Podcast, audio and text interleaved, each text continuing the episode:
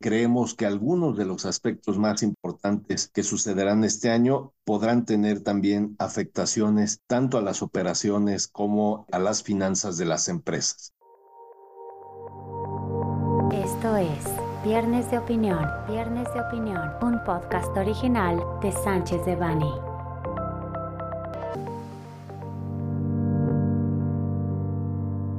Bienvenidas y bienvenidos a un nuevo viernes de opinión de Sánchez de Bani. Me permito presentarme, soy Alfredo Kufer, yo soy socio del área laboral, seguridad social y migratorio de Sánchez de Bani y quisiera compartir con ustedes un tema que me parece sumamente relevante a inicios de año, que son las tendencias laborales para este 2024. Nos parece sumamente importante que las empresas tengan en el radar todos los temas que serán de interés y que afectarán las relaciones de trabajo, así como las operaciones y desafortunadamente también los costos en materia laboral y por eso la planeación es básica. Es eh, importante que además se comparta con otras áreas dentro de la empresa, no solamente las áreas legal o de recursos humanos, porque, insisto, creemos que algunos de los aspectos más importantes que sucederán este año podrán tener también afectaciones tanto a las operaciones como a las finanzas de las empresas.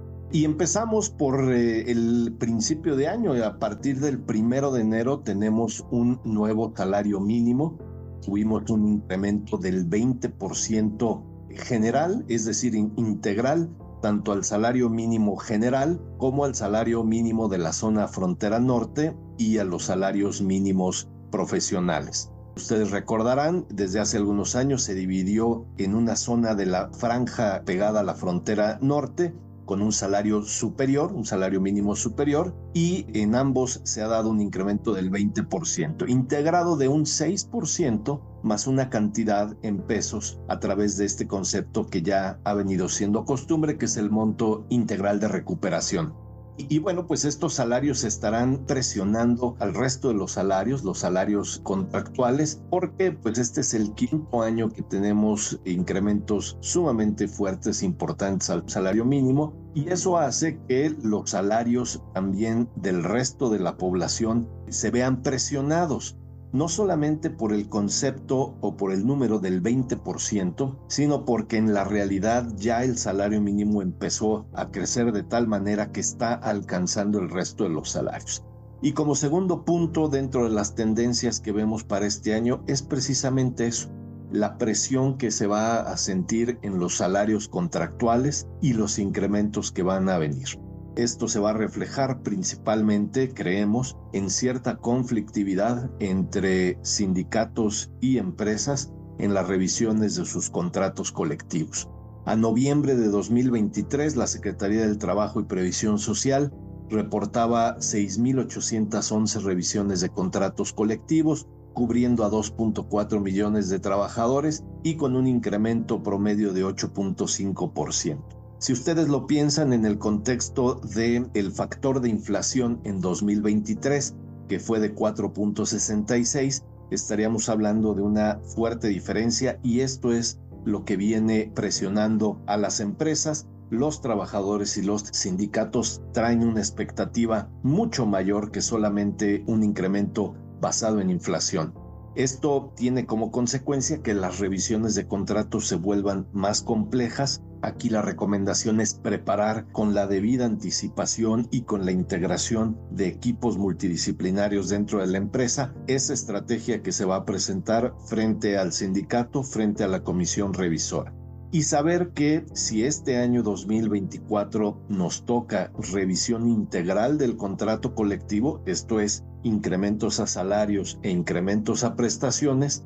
Seguramente tendremos además que presentar el convenio de revisión a la aprobación a través del voto personal libre y secreto de los trabajadores, por lo cual también estas revisiones integrales tendrán una mayor presión y tendrán una mayor complejidad. Siguiendo con las tendencias, sabemos que hay aspectos que van a seguir influenciando el 2024, no obstante fueron el 2023 y por eso nos referimos a ellos. Un aspecto importante que sucedió en 2023 y que va a tener afectación en 2024 es la reforma en materia de vacaciones. Ustedes recordarán que las vacaciones fueron incrementadas de manera importante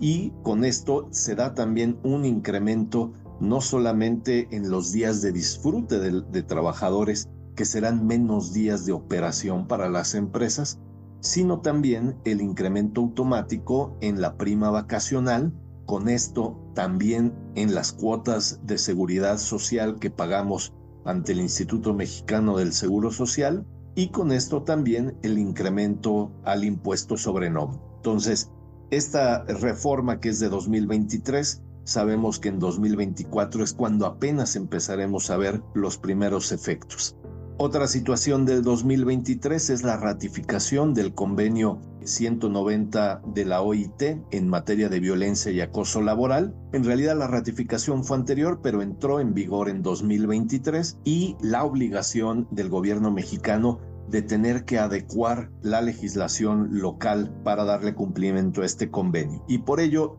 esperamos que también en 2024 venga una reforma para todavía darle mayor protección a los trabajadores en materia de violencia y acoso laboral. También en 2023 entra en vigor la NOM 037 en materia de seguridad y salud en el trabajo. Apenas entra en vigor en diciembre del año pasado, por lo que todo 2024 será el inicio no solamente de las obligaciones, sino además de la posibilidad de la autoridad de revisarnos a través de inspecciones el cumplimiento en esta materia. Muy importante porque establece obligaciones muy complicadas de cumplir respecto a las condiciones que deben de existir en el lugar que las personas hayan elegido como el lugar remoto para trabajar se debe de contar con una lista de verificación, con una lista muy larga de aspectos en materia de seguridad y salud y como dice la NOM, solamente que se cumpla con todas ellas se debe de permitir el teletrabajo.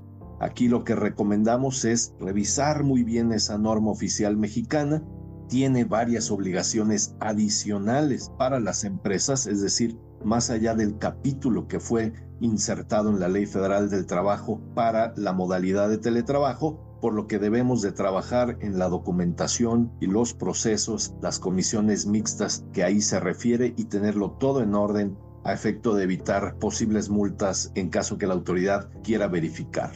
También en 2023, un aspecto sumamente importante, se publica ya por fin la actualización de la tabla de enfermedades de trabajo se incluyen nuevas afectaciones, nuevas enfermedades que pudieran ser ocasionadas por el trabajo. Llaman la atención desde afectaciones a los ojos, oídos, nuevos tipos de cáncer, desde luego aspectos de salud mental como es la tensión, la ansiedad. Y bueno, pues esto lo que nos da la perspectiva es que a partir de este año, teniendo esta herramienta, el Instituto Mexicano del Seguro Social podría llevar a cabo, bueno, pues nuevas calificaciones de riesgos de trabajo, lo cual tendría un impacto en la prima de grado de riesgo de las empresas y con ello un incremento en el pago de las cuotas obrero-patronales. Nos parece que pudiera haber incluso conflictividad con el Seguro Social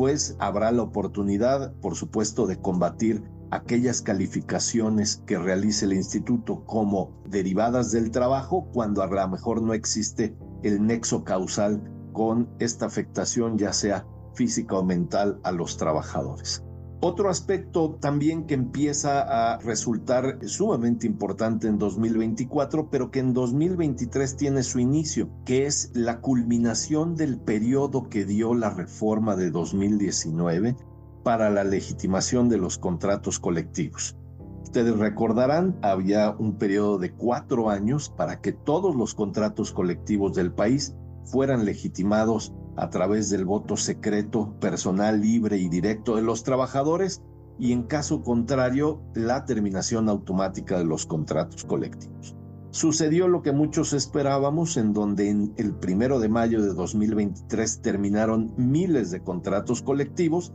pero ahora lo que estamos viendo es que también hay muchas solicitudes de constancias de representatividad. Este procedimiento que incluyó la reforma a efecto de que los sindicatos antes de reclamar la firma de un contrato colectivo nuevo, tuvieran que demostrar que representan al menos al 30% de los trabajadores de una empresa. Y esto está sucediendo. Están reportando cientos de constancias de representatividad que han solicitado los sindicatos, lo cual nos quiere decir que en 2024 estarán muy activos buscando a las empresas, buscando a los trabajadores y buscando nuevos contratos colectivos. La recomendación es nuevamente trabajar de manera preventiva, tener un plan en caso de que esto suceda y tener además una estrategia de relaciones laborales por cada una de las empresas o establecimientos. Y finalmente, en 2023 también inicia ya formalmente en toda la República el nuevo procedimiento, el nuevo sistema de justicia laboral los nuevos tribunales que sustituyen a las juntas de conciliación y arbitraje ahora son los únicos que pueden recibir controversias en materia laboral y 2024 será de mucho reto para las empresas, pues este procedimiento es más complejo, es más concentrado, lo cual puede dar resoluciones o sentencias en contra mucho más rápidas y tendremos que también revisar nuestra estrategia tanto de contratación como de terminación de trabajadores a efecto de reducir la incidencia de nuevas demandas, en donde creemos que la mejor solución siempre es evitar el litigio laboral. Y ahora sí, cuestiones específicas de 2024. Creemos que hay aspectos que van a venir. Si bien no tenemos la absoluta certeza, hay muchos factores y elementos que nos llevan a pensar que van a suceder algunos aspectos. Tal vez el más importante, el que ha tenido mayor eh, espacio en todos los medios, es la reforma en materia de días de descanso que tiene como consecuencia la reducción de la jornada laboral. Es una reforma a la Constitución, al artículo 123, en donde en lugar de que tengamos como una jornada laboral seis días de trabajo por uno de descanso, la reforma lo que propone es cinco días de trabajo por dos de descanso. Y al señalar el artículo 123 también de la Constitución que la jornada máxima diaria es de ocho horas, en forma automática reducimos de 48 a 40 horas la jornada semanal. Lo que se espera es que en marzo de 2024 se presente el consenso logrado entre quienes impulsan esta reforma y el sector privado para poder establecer una gradualidad en la entrada en vigor de una reforma de este tipo. Lo que se espera es que, como ha sido la experiencia internacional, exista en diferentes años, habrá que ver todavía cuántos años, una reducción gradual de las horas de la jornada semanal a efecto que las empresas puedan adaptarse. Aquí la recomendación es que creemos que esta reforma tarde o temprano va a llegar, es una tendencia internacional, ya países de América Latina lo han hecho, por lo tanto México no va a poder evadir esta realidad. Las empresas deben de revisar sus esquemas de trabajo, sus esquemas de producción y de operación a efecto de empezar a hacer ya los ejercicios de cómo se vería ese trabajo, esa operación con la reducción de la jornada y poder anticipar los efectos. Posible contratación de nuevo personal, posible ampliación del tiempo extraordinario, considerar los costos que va a tener tanto la contratación de nuevo personal como el pago adicional de tiempo extra y recordar que mientras no haya una modificación a la Ley Federal del Trabajo, el tiempo extra permitido es únicamente el tiempo extra doble, es decir, las primeras nueve horas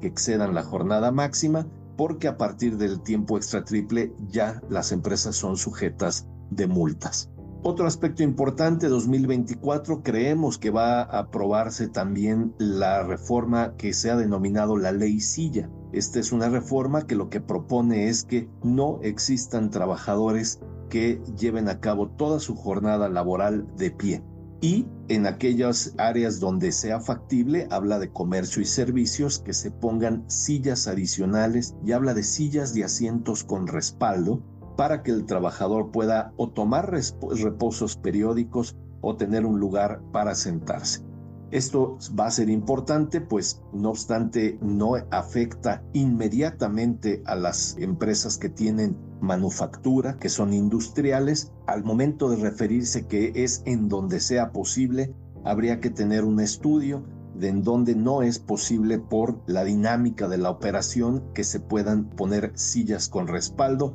Esto creemos que también es algo que las empresas deben empezar a revisar para poder ver si es que hay que realizar una inversión en este sentido, hacerlo y en caso de que no sea, también tener la explicación de por qué no es factible incluir sillas con respaldo. Estamos en un año muy singular, 2024, sabemos que vamos a tener las elecciones más grandes de México y tenemos la posibilidad de que también hayan reformas que tengan un cierto sentido y enfoque electoral. Existen ya reformas presentadas en el Congreso que están proponiendo el aumento del aguinaldo al doble, es decir, de 15 a 30 días, también al doble la prima vacacional del 25% al 50% del salario del periodo vacacional y un incremento importante también a la prima de antigüedad de 12 a 15 días por cada año de servicios y además la posibilidad de ganar la prima de antigüedad en caso de una terminación voluntaria, no a los 15 años de servicio, sino a los 8 años. Entonces, todas estas reformas, desde luego, pues son muy atractivas para los trabajadores, desde luego, pero desafortunadamente en caso de que alguna de ellas fuera aprobada, creemos que va a tener un impacto fuerte en costos laborales, aumento en, el, en las cuotas obrero-patronales y también en las terminaciones laborales. Otro aspecto que creemos que va a venir en 2024 en materia legislativa, decíamos la adecuación de la Ley Federal del Trabajo a las obligaciones en materia de violencia y acoso laboral que el convenio 190 de la Organización Internacional del Trabajo pretende que se eviten. Así es que ahí tendremos alguna carga administrativa adicional, seguramente establecerá protocolos, procedimientos y una serie de documentación para garantizarle a los trabajadores un lugar de trabajo libre de violencia y acoso laboral. Finalmente, también creemos que pudiera haber una oportunidad en relación a una reforma en materia de plataformas digitales. Se ha mostrado un interés de este gobierno de regular estas actividades en donde no hay un empleo formal y en donde se pretende establecer por la letra de la ley que quienes sean usuarios de plataformas digitales estén dentro de una relación de trabajo con todas las obligaciones que eso conlleva. Aquí veremos fuertes afectaciones a las empresas que utilizan estas plataformas digitales, que no solamente son las más conocidas en materia de movilidad, sino todas aquellas que pudieran tener incluso repartos de cualquier tipo, restaurantes, supermercados, las grandes empresas de e-commerce. Así es que tenemos que estar también muy atentos, pues esto también pudiera tener una afectación en el número de personas que están utilizando como usuarias esas plataformas. 2024 también tiene otras tendencias, no solamente en materia legislativa, sino creemos que también va a seguir moldeándose un mercado laboral con otras características. Tenemos ya jurisprudencia, al menos en tesis aisladas, que declaran la inconstitucionalidad del tope al reparto de utilidades. Ustedes recordarán que en 2021 hubo una reforma a la Ley Federal del Trabajo en materia de subcontratación y en esta reforma se incluyó un tope al reparto de utilidades de tres meses de salario o el promedio de los últimos tres años en caso de haber sido mayor. Y este tope se aplicaría cuando la utilidad a repartir, es decir, el 10%, fuera superior a esos tres meses de salario del trabajador. Bueno, pues ahora existe un sindicato que ha ganado ya algunos amparos en este sentido y creemos que en 2024, si esto continúa siendo un tema que siga peleándose en los tribunales, la Suprema Corte de Justicia podría atraer el asunto y hacer una declaratoria general de inconstitucionalidad, lo cual eliminaría esa famosa fracción octava del artículo 127 de la Ley Federal del Trabajo, teniendo un impacto muy fuerte en aquellas empresas que estén reportando muy fuertes y, altas utilidades. Hablábamos también de otras tendencias. Sabemos que la Secretaría del Trabajo lo ha anunciado abiertamente, incrementará de forma importante el número de inspecciones a realizar en todo lo largo y ancho del país. Habrá que estar muy atentos y preparados en la manera de cómo recibir, cómo atender y desahogar una inspección. Es importante que las empresas se preparen en este sentido. Creemos que van a continuar las quejas en el mecanismo laboral de respuesta rápida. El año 2023 fue un año en donde hubo una ola enorme de quejas en contra de empresas a quienes se les acusaba de violar los derechos de los trabajadores en materia de libertad de asociación y de negociación colectiva. Creemos que 2024 continuará esa tendencia. 2024 también marca los primeros tres años de la reforma en materia de subcontratación. No solamente veremos reforzada la inspección en materia de verificar el cumplimiento en estas obligaciones, sino que además las empresas que obtuvieron su registro ante la Secretaría del Trabajo y Previsión Social, el famoso REPSE, tendrán que renovarlo también este año. Se espera miles y miles de empresas que van a buscar la renovación y recordar que en caso de no tener este registro vigente, podría tener sanciones laborales, de seguridad social y fiscales. Una tendencia más, el famoso nearshoring. Todas las cadenas de, de, producción y las cadenas de suministro están teniendo una migración hacia el continente americano. México es un país ideal para poder llegar al mercado más importante de consumidores, que es Norteamérica. Así es que la instalación de nuevas empresas, de nuevas operaciones de todo tipo, que vienen de Asia. Creemos que va a afectar lo que ya es un problema actualmente, que es la falta de talento, por lo que será, creemos, una tendencia muy importante el poder encontrar el talento adecuado para las empresas en este año.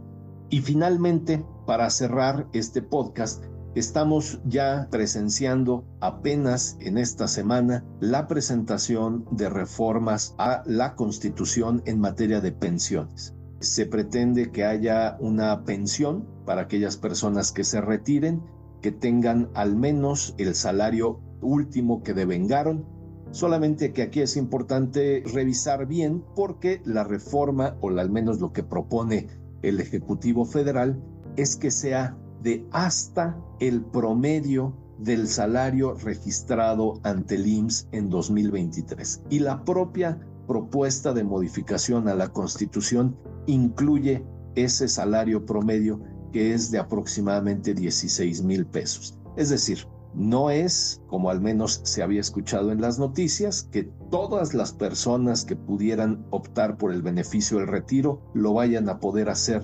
con su último salario, sino es hasta este tope que propone la reforma del promedio de los salarios registrados al IMSS de aproximadamente 16 mil pesos. De todas maneras, habrá que seguir atentos porque requiere desde luego la aprobación, por ser una reforma constitucional, de tres cuartas partes del Congreso y después la aprobación de tres cuartas partes de los congresos estatales en el país, lo cual se antoja difícil, pero de todas maneras habrá que seguirlo con mucha atención, pues puede ser también una afectación importante a nivel del país. Con esto concluimos el día de hoy. Muchas gracias por su atención y los invitamos a no perderse un nuevo capítulo de los Viernes de Opinión de Sánchez de Van.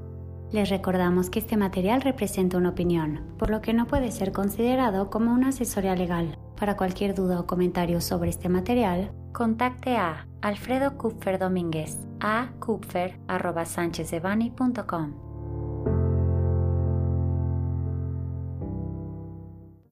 Salvo especificación en contrario, los usuarios del presente podcast podrán guardar y utilizar la información aquí contenida únicamente para uso educativo, personal y no comercial. Por lo tanto, queda prohibida su reproducción para cualquier otro medio, incluyendo pero sin limitar, el copiar, retransmitir o editar sin el previo consentimiento de Sánchez de Bani S. Berry.